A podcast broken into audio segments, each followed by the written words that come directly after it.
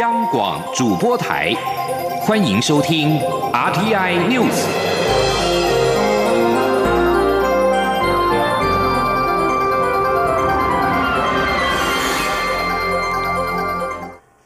各位好，我是主播王玉伟，欢迎收听这节央广主播台提供给您的 RTI News 新闻。首先带您关注财经焦点。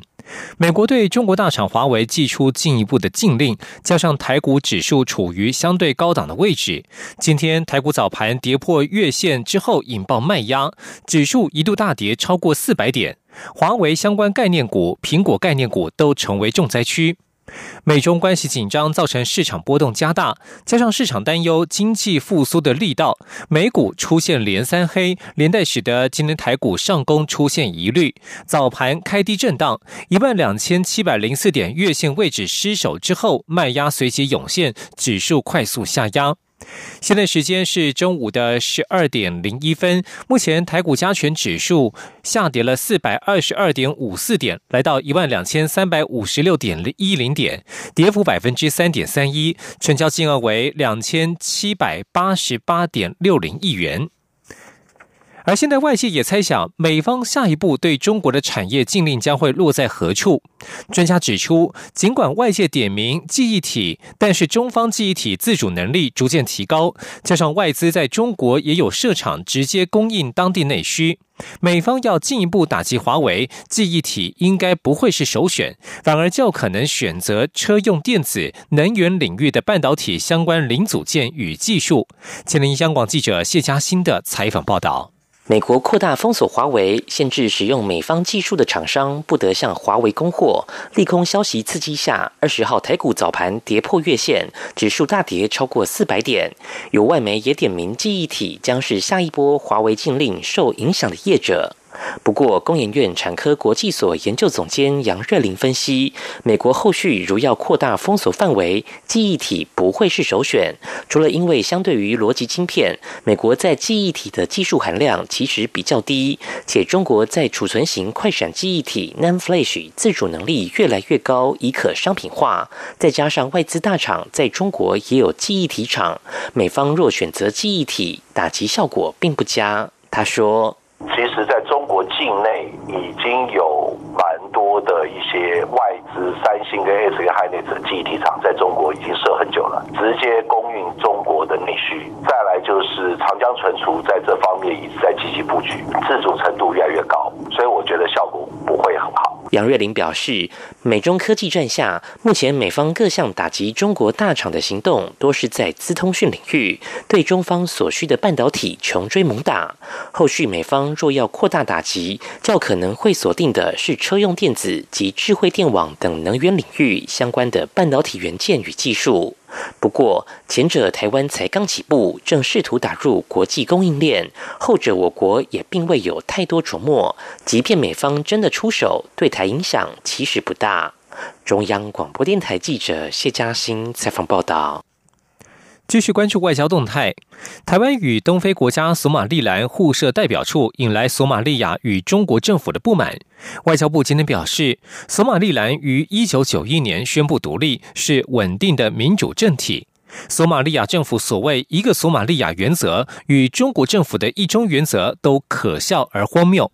外交部强调，政府会持续以务实外交、互惠互利的精神，深化与索马利兰的双边关系。今天记者王兆坤的采访报道：索马利亚政府抗议台湾与索马利兰发展关系，认为此举侵犯索马利亚领土完整与国家主权。中国外交部也对台索互设代表处表达反对立场。外交部表示，索马利兰自一九九一年宣布独立以来，已进行三次总统大选，是稳定的民主政体。索马利兰持续进行民主深化与良善治理。长久以来扮演维持东非地区和平的重要力量。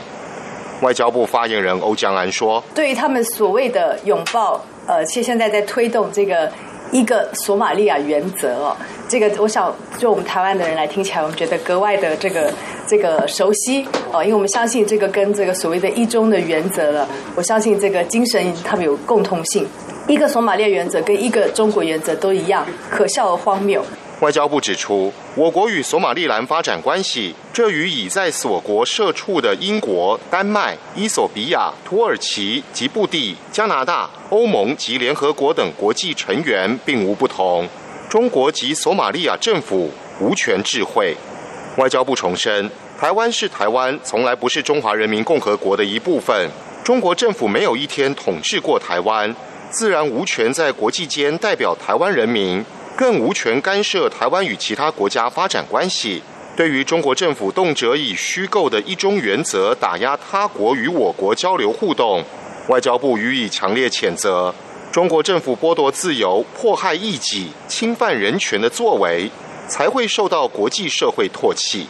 外交部表示，台湾将透过务实外交、互惠互利精神，持续深化与索马利兰双边合作。并欢迎全球任何爱好自由民主的国家与台湾发展实质友好关系。中央广播电台记者王兆坤台北采访报道。继续关注的是防疫政策。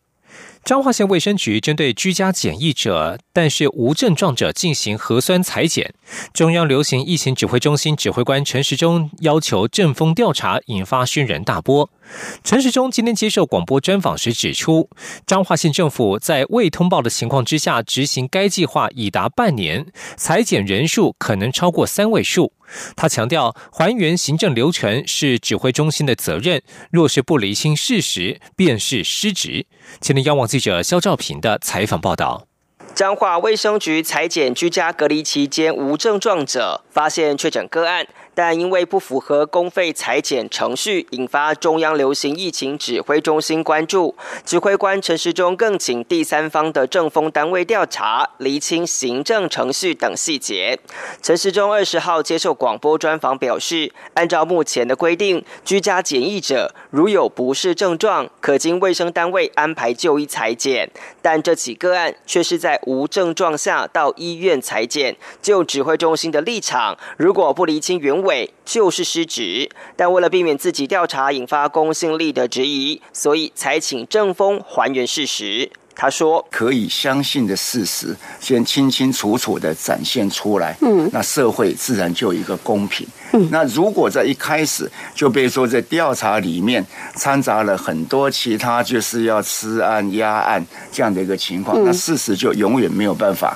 好展现清楚，那反而就留回一个更严重的口水之争。”陈时中指出，当中央开设一级指挥中心之后，地方政府的防疫作为就要通报且获得指挥中心授权。这不仅是考量防疫效率，也是行政程序。而彰化县政府的裁剪行动已经持续六七个月，可能已经检验超过千例。指挥中心直到这起阳性个案才知道。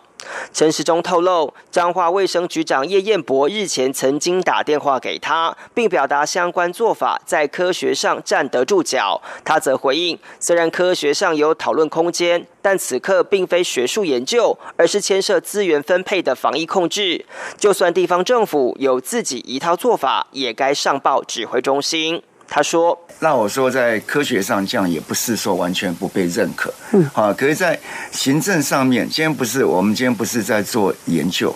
我们今天面对的是我们国家的一个资源的分配，国家的一个疫情的控制。陈时中坦言，这是防疫工作以来最具争议的事件，但为了确保防疫作为的一致性，还是要请政风厘清。目前会以行政为师角度看待，不会有移送的假设。如果是指挥中心有疏失，中央也会坦然面对。中央广播电台记者肖兆平采访报道。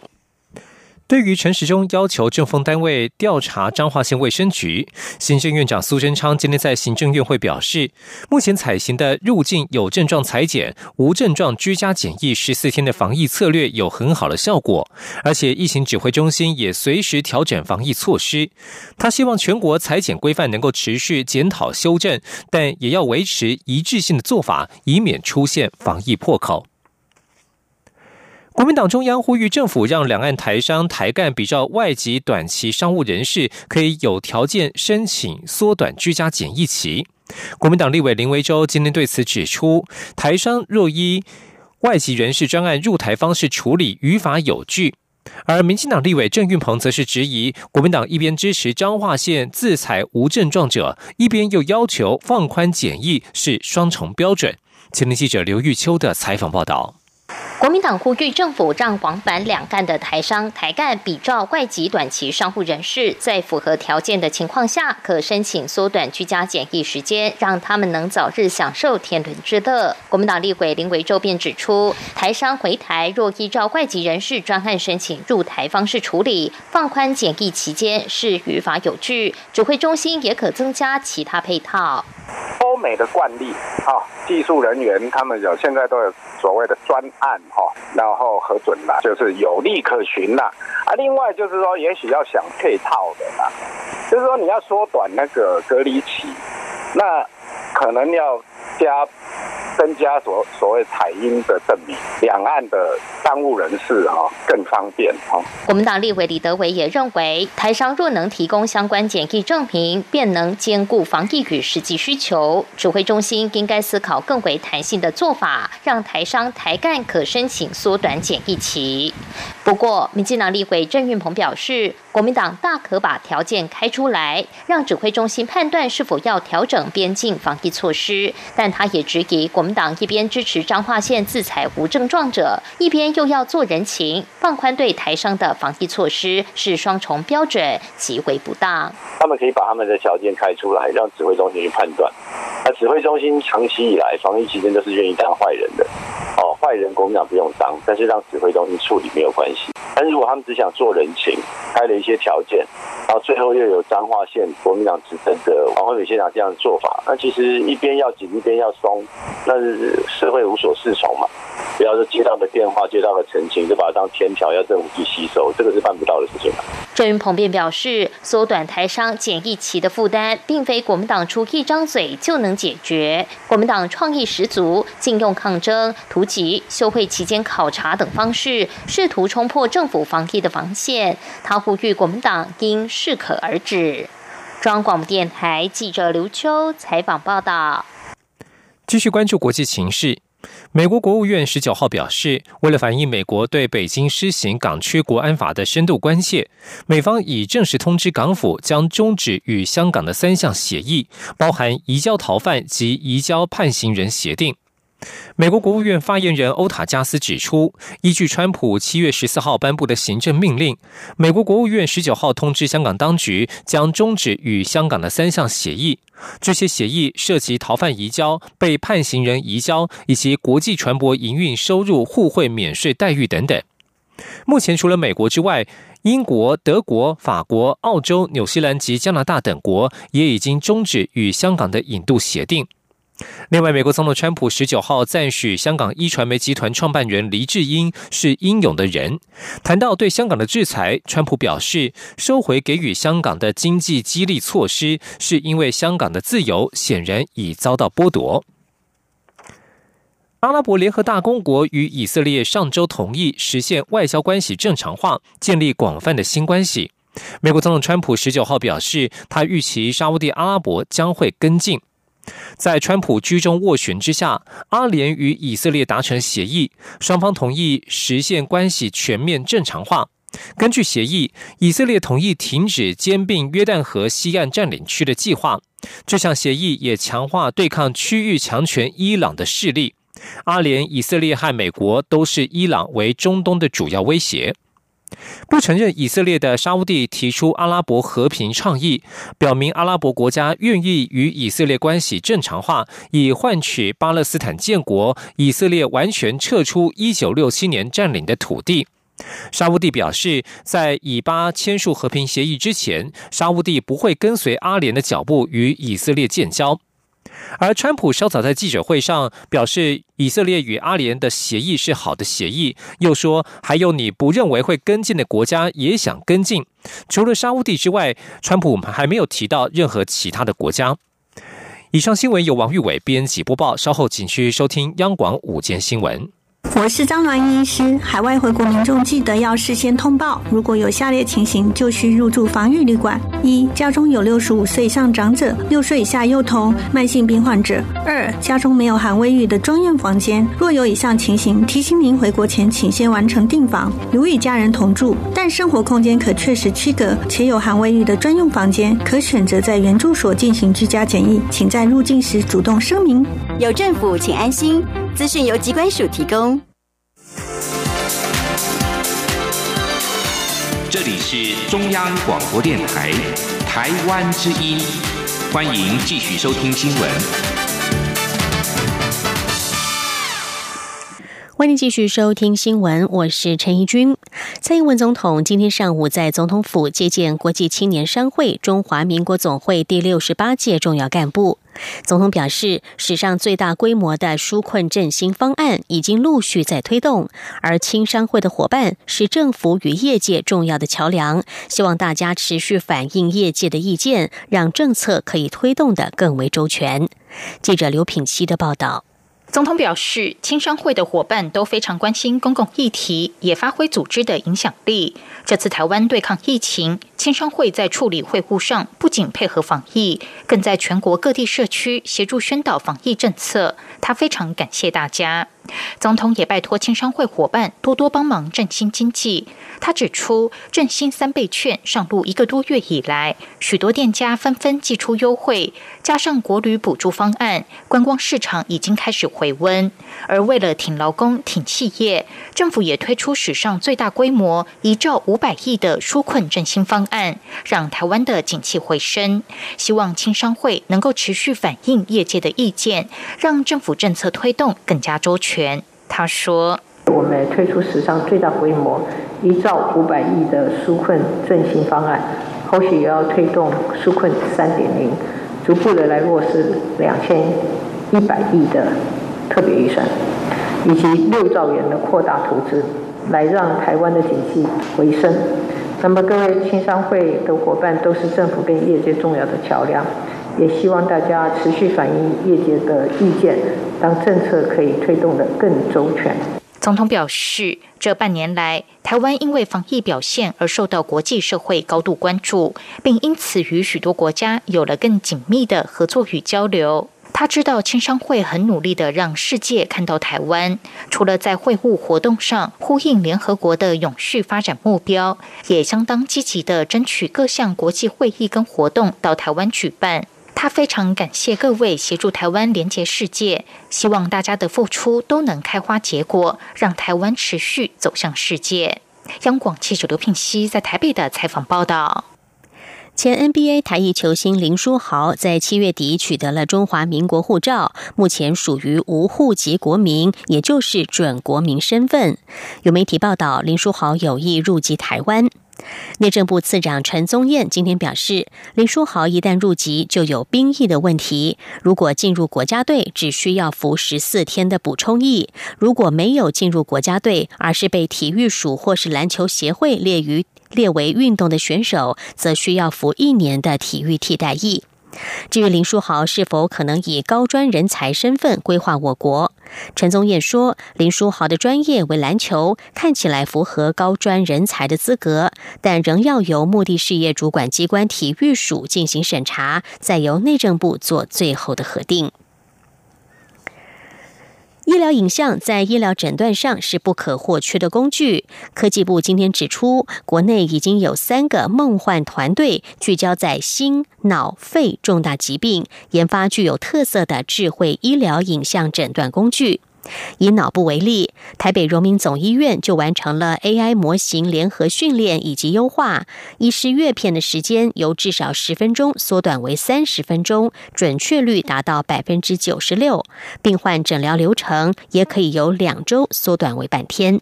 记者郑祥云、杨文军的报道。随着全球高龄化、癌症与慢性病的增加，医疗影像使用率攀升，医师的工作负担也大幅增加。科技部聚焦国人常见的心、脑、肺重大疾病，补助国立台湾大学、台北荣民总医院、台北医学大学等三个团队，研发具有特色的智慧医疗影像诊断工具，并在二十号举行成果发表会。台北荣总锁定脑转移瘤。他们运用累积三十年由专业放射科医师所标注一千笔以上个案作为初始模型训练，并加入健保署影像资料库，完成 AI 模型联合训练以及优化。医师的阅片时间由人工至少十分钟缩短为三十秒钟，诊疗的流程也可以由两周缩短为半天。台北荣总放射部主任郭万佑说：“如果是用病灶来算的话，准确率超八二十。”七 percent，如果用人来算的话，就是说这个病人到底有没有转移，那我们可以到达九十六 percent，九十六 percent 非常高了，就是说一百个病人他只有四。会 miss。台北医学大学团队则将主轴放在肺部疾病应用，研发出能快速筛检低剂量的肺 CT 影像，侦测及分析结节位置特征，并可在十秒钟自动产生具国际标准的肺癌筛检标准化影像报告系统评估报告，准确率达百分之九十五以上。台北医学大学副校长陈振宇说：“因为你时常会去看门诊，不同的医生会告诉你说，哎，这个三个月后再。”追追踪，呃，六个月在追踪，或是一年在追踪，或者说你要怎么用这个标准以后，所有标准都一样了，而且是蛮精准的哈。台大医院团队则开发出心脏主动脉钙化脂肪全自动分析 AI 模型，心脏分割准确度达百分之九十四点二，分析一个病例只需要零点四秒。科技部指出，二零二一年将推动四年期的精准健康大数据永续平台计划，运用复合巨量数据进行临床转移研究价值，进而引领产业创新服务模式。中央广播电台记者杨文君台北采访报道。而对于全民健保改革的议题，五大社会福利团体在今天齐聚一堂，向蔡英文总统及卫生福利部长陈时中喊话，主张健保改革要让人民有感，每人每天多交新台币两三元义助保费，由医院来全责照顾，让民众住院不用再自聘看护，同时解决看护的品质、家庭负担、医院感染管控以及照服人力等四大危机。记者杨仁祥、吴丽君的报道。五大民间团体包括中华民国家庭照顾者关怀总会、台北市产业总工会、妇女新知基金会、中华民国老人福利推动联盟、台湾失智症协会，二十号齐聚一堂，希望在卫福部长陈时中宣誓健保改革是他任内最重要工作的时刻，提出让人民最有感的改革亮点，解决民众住院必须。自费聘用看护的问题，家总秘书长陈锦宁表示，目前全台有七万张急性病床，以满床率七成计算，每天有五万张病床。若照服员采三班制轮班，月薪落在新台币五十万元左右，推估下来，一年需一百八十八亿元。此费用若纳入健保计算，未来每年七千五百亿。的健保费只需拨出百分之三，民众即可不用在亲人住院期间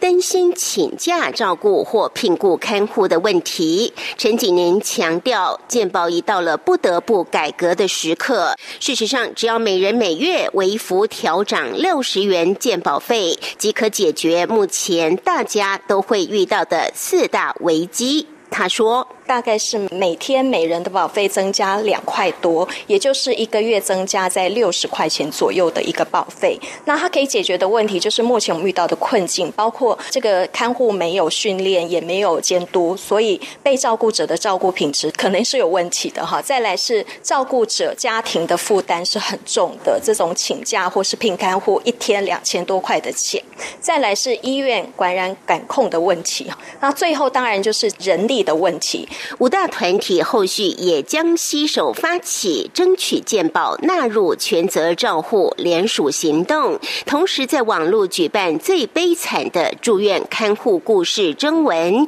希望在明年健保保费协商时完成健保改革最重要的一块拼图，由健保给付看护费用，让每个家庭都可以减轻负担。中央广播电台记者杨仁祥、吴丽君在台北采访报道。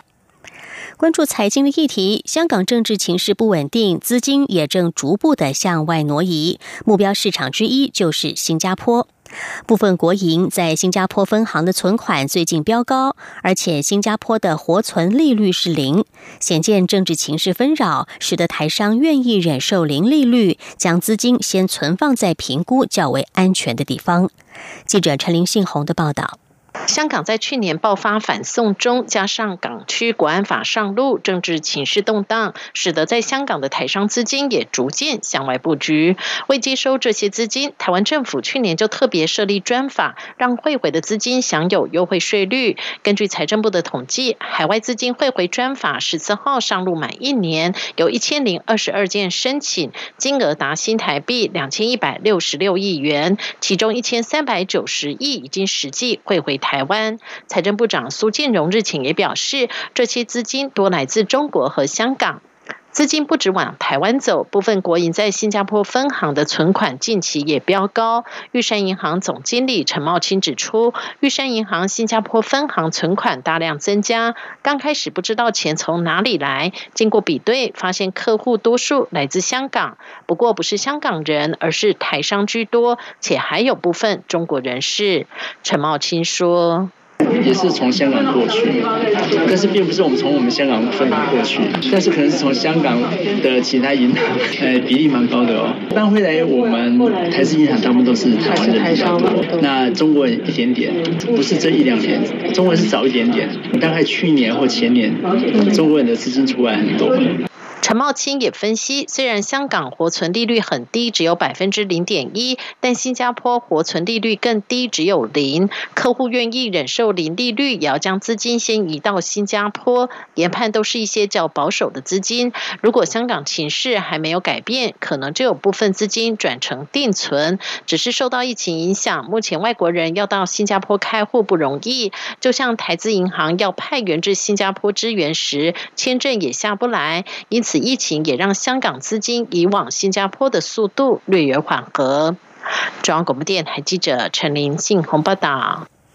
国际政治消息：土耳其总统埃尔段十九号表示，土耳其希望希腊采取行动，开启对话管道，以确保东地中海争端获得和平的解决。但他也重申，安卡拉当局决心确保在区域油气资源上的权利。希腊、塞浦路斯共和国（简称南塞）、以色列、埃及、巴勒斯坦、意大利、约旦在去年成立商讨东地中海天然气资源的平台，却将土耳其及其支持的北塞浦路斯土耳其共和国（简称北塞）排除在相关区域合作之外。土耳其在表示，希腊和南塞无视于土耳其和北塞的利益，对地中海大陆旁的权利主张范围过大，这违反了国际法。埃尔段七月底曾经下令暂停在东地中海进行与油气探勘有关的地质研究活动，试图要降低区域紧张。但是在希腊和埃及签署了海上划界协议之后，土耳其在上周宣布恢复钻探作业。美国加州联邦参议员贺锦丽十九号正式获得了民主党全国代表大会的提名，成为美国史上第一位主要政党。亚非裔女性副总统候选人，她表示，国家正处于转折点上。她将与民主党总统候选人拜登联手，在十一月三号的总统大选当天，力阻共和党籍的总统川普连任。法新社报道，贺锦丽在接受提名演说中表示，川普将我们的悲剧变成政治的武器。他并呼吁美国人民把票投给拜登，因为他会是一位让我们所有人团结的总统。贺锦丽来自移民家庭，母亲出生于印度，父亲出身牙买加。她的中文名字贺锦丽是两千零三年由旧金山妇女委员苏荣丽和已故侨领父亲苏席芬共同帮忙取的，以争取加州华裔选民的认同。美国加州最近遭到一系列快速蔓延的野火肆虐，烧毁了数十栋的民宅和建筑物。位于北加州的瓦卡维尔市，十九号有数以千计的居民被迫逃离家园。法新社报道，瓦卡维尔市外围的火灾只是近几天肆虐北加州的多场野火之一。至今，北加州已经有将近两万两百公顷的土地被大火烧毁。瓦卡维尔市位于加州首府沙加缅度的附近，居民大约有十万人。消防官员表示，截至十九号的上午，火势还没有完全受到控制，还威胁区内大约有一千九百栋的建筑物。以上 T I News 由陈义军编辑播报，谢谢收听，这里是中央广播电台台湾之音。